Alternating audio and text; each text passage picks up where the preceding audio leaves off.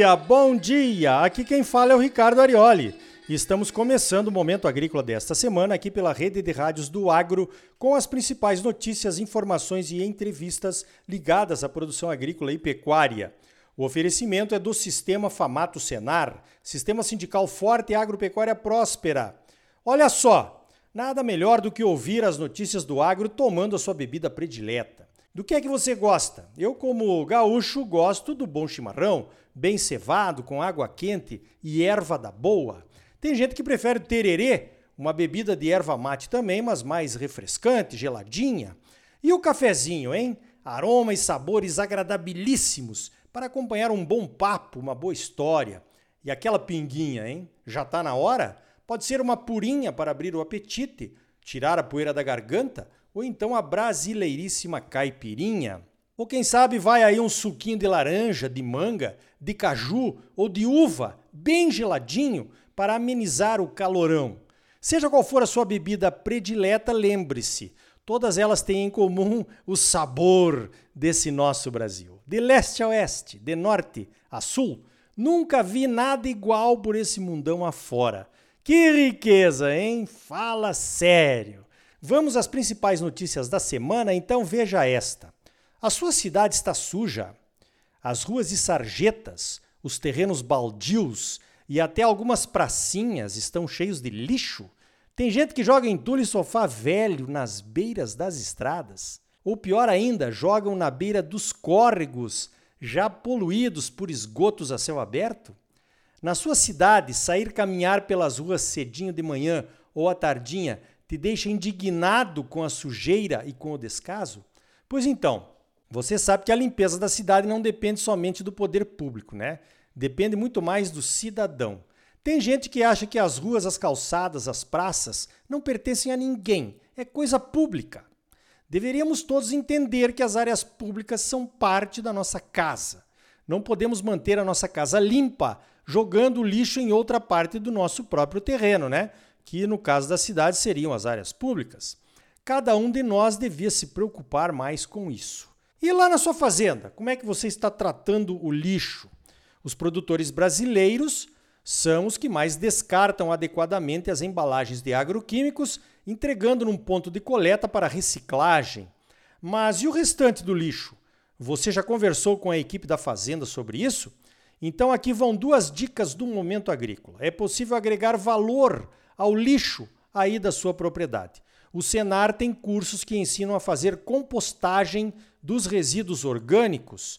Os compostos são fertilizantes orgânicos de alto valor, ideais para a horta da fazenda, por exemplo. Com uma boa compostagem, é possível até criar minhocas e produzir um fertilizante de maior qualidade ainda, o humus. O humus é matéria orgânica na veia. E o Senar tem cursos que ensinam a fazer isso tudo de graça e até para outros interessados além dos produtores. Também é possível produzir biogás com os resíduos orgânicos aí da sua propriedade. O biogás pode ser usado nos fogões ou até para esquentar a água dos chuveiros nas casas e no alojamento, dispensando a energia elétrica. E após a produção do biogás, o resíduo do biodigestor é um ótimo adubo também, pode virar composto. Com a produção e queima do biogás, você está transformando o gás metano, que é gerado nas fermentações orgânicas, em CO2. E isso tem um benefício enorme para o meio ambiente. Uma molécula de gás metano equivale a 20 moléculas de CO2. O gás metano é 20 vezes pior que o gás carbônico como gás de efeito estufa. O Senar pode te ajudar com isso também. Então, o que é que você está esperando, hein? Procure logo o sindicato rural aí da sua cidade, organize um curso de compostagem ou de produção de biogás aí na sua propriedade e transforme a sua fazenda, agregando valor ao lixo. Mas e o lixo sólido, os plásticos, os vidros, as latas e os similares, hein? Pois isso pode virar dinheiro também. Combine com a sua equipe para separar os materiais recicláveis. Esses materiais podem ser vendidos para recicladoras e o valor obtido pode virar prêmio para o pessoal. Pense nisso. Veja esta. A preocupação do momento por esses dias é a notificação de novos focos da gripe aviária que está presente em 40 países, segundo a Organização Mundial de Saúde Animal. A gripe aviária faz estragos por onde passa. As aves têm que ser abatidas e a gripe aviária pode até infectar seres humanos. O mercado de carnes de aves e de ovos é imediatamente afetado, tranca tudo, né? Exportação, venda, quando um foco é identificado. Nos Estados Unidos, a gripe aviária causou a morte ou o abate sanitário de mais de 50 milhões de aves, atingindo 40 estados americanos, causando prejuízos econômicos na casa dos bilhões de dólares. A nossa vizinha Bolívia já identificou dois focos que estão a uns 600 quilômetros da fronteira com o Brasil. A Bolívia faz fronteira com quatro estados brasileiros, hein? O Brasil nunca registrou nenhuma ocorrência da gripe, que também é chamada de influenza.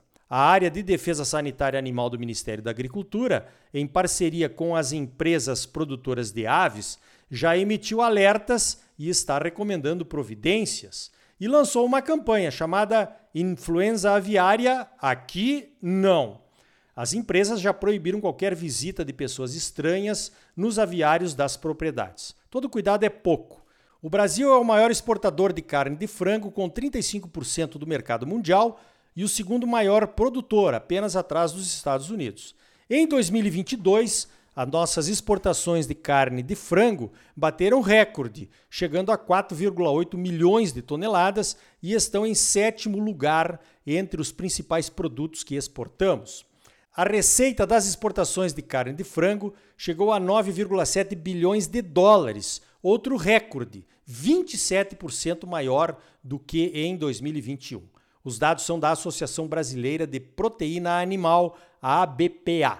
Por conta da gripe aviária nos Estados Unidos e da guerra na Ucrânia, alguns países estão sem ovos nas prateleiras dos supermercados. Nos Estados Unidos, tem gente contrabandeando ovos do México.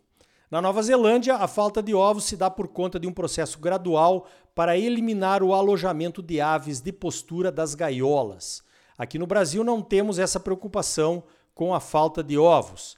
Apesar do aumento das exportações de ovos brasileiros em 2022, que chegou a 9,4 mil toneladas, esse volume representa apenas cerca de 1% da produção total de ovos do Brasil. Veja esta: a colheita de soja está atrasada em Mato Grosso. E não é por conta da falta de máquinas ou do excesso de chuvas. É que a soja alongou o seu ciclo de produção. A explicação mais aceita é que isso aconteceu por conta de uns dias de temperatura mais baixas que ocorreram no final do ano. Isso é bom, mas também é ruim. É bom porque pode estar ajudando a alongar mais o período de colheita, já que está chovendo bastante por aqui nas últimas semanas. É ruim porque o alongamento do ciclo da soja está atrasando o plantio do milho e do algodão. O atraso é mais complicado no caso do algodão, que tem a sua melhor época de plantio em janeiro. Segundo o IMEA, na última semana de janeiro, o atraso era de pelo menos 10 pontos percentuais em relação à média dos últimos cinco anos. E as chuvas atrapalham também. Produtores de diversas regiões estão relatando o aparecimento da anomalia da soja, aquele apodrecimento de grãos ainda dentro das vagens, que acontece antes do amadurecimento da planta. Várias entidades de pesquisa lideradas pela Embrapa estão estudando as causas, mas ainda não há uma conclusão definitiva sobre o que é que está causando essa anomalia aí. Por outro lado, produtores também relatam produtividades de 90 e de até 100 sacas por hectare em algumas variedades de soja em alguns talhões. Assim é a colheita aqui em Mato Grosso e no Centro-Oeste em geral, hein? Uma mistura de boas e más notícias dependendo da região, dependendo da cultura, dependendo do ano, dependendo do clima. Tudo depende, como costumam dizer os agrônomos, antes de responder a qualquer consulta técnica, né? Veja esta: foi inaugurado nessa semana um novo centro cirúrgico no Hospital do Câncer de Mato Grosso, em Cuiabá, que está completando 24 anos de atividades nesse sábado, dia 4 de fevereiro. Os 8 milhões de reais investidos no centro vieram de doações de empresas da sociedade civil organizada e também de produtores. A associação abraça essa causa, que conta com o apoio dos associados do Sindicato Rural de Campo Novo do Parecis, o Grupo Bom Futuro e o Sindicato Rural de Colíder foram alguns dos doadores do projeto ligados ao agro. Não dá para nomear aqui todos os que doaram. Sintam-se todos abraçados pelos médicos, enfermeiros, pacientes e seus familiares que lutam todos os dias contra essa doença complicada, hein? Então tá aí. No próximo bloco, mais notícias comentadas para você. Saiba aqui no Momento Agrícola o que está acontecendo no mundo do agro pelo mundo afora. E ainda hoje, o Acrimate em Ação começa na semana que vem e vai passar por 30 cidades de Mato Grosso, discutindo com os interessados os rumos da nossa pecuária e buscando as informações sobre os problemas enfrentados pelos pecuaristas em diversas regiões. E também a importância de um bom controle da cigarrinha do milho, transmissora do enfesamento, que pode trazer sérios prejuízos aos produtores. E aí, tá bom ou não tá? Mas é claro que tá bom! Você só merece o melhor! Então fique aí com uma boa roda de chimarrão, uma das bebidas símbolo da conquista do Centro-Oeste pelo agro. Voltamos em seguida com mais momento agrícola para você, um oferecimento do Sistema Famato Senar. O agro é a força do Brasil. Sistema sindical forte, agropecuária próspera. Participe do seu sindicato rural. E vamos charlando e contando causos que já lá vão. Voltamos já com mais momento agrícola para você.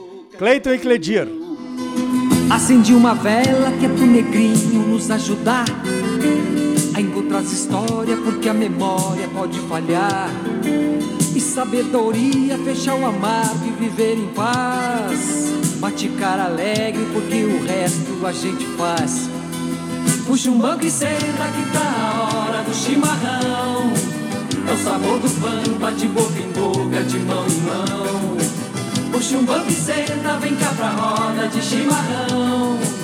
Vem aquece a glele, a alma e o coração.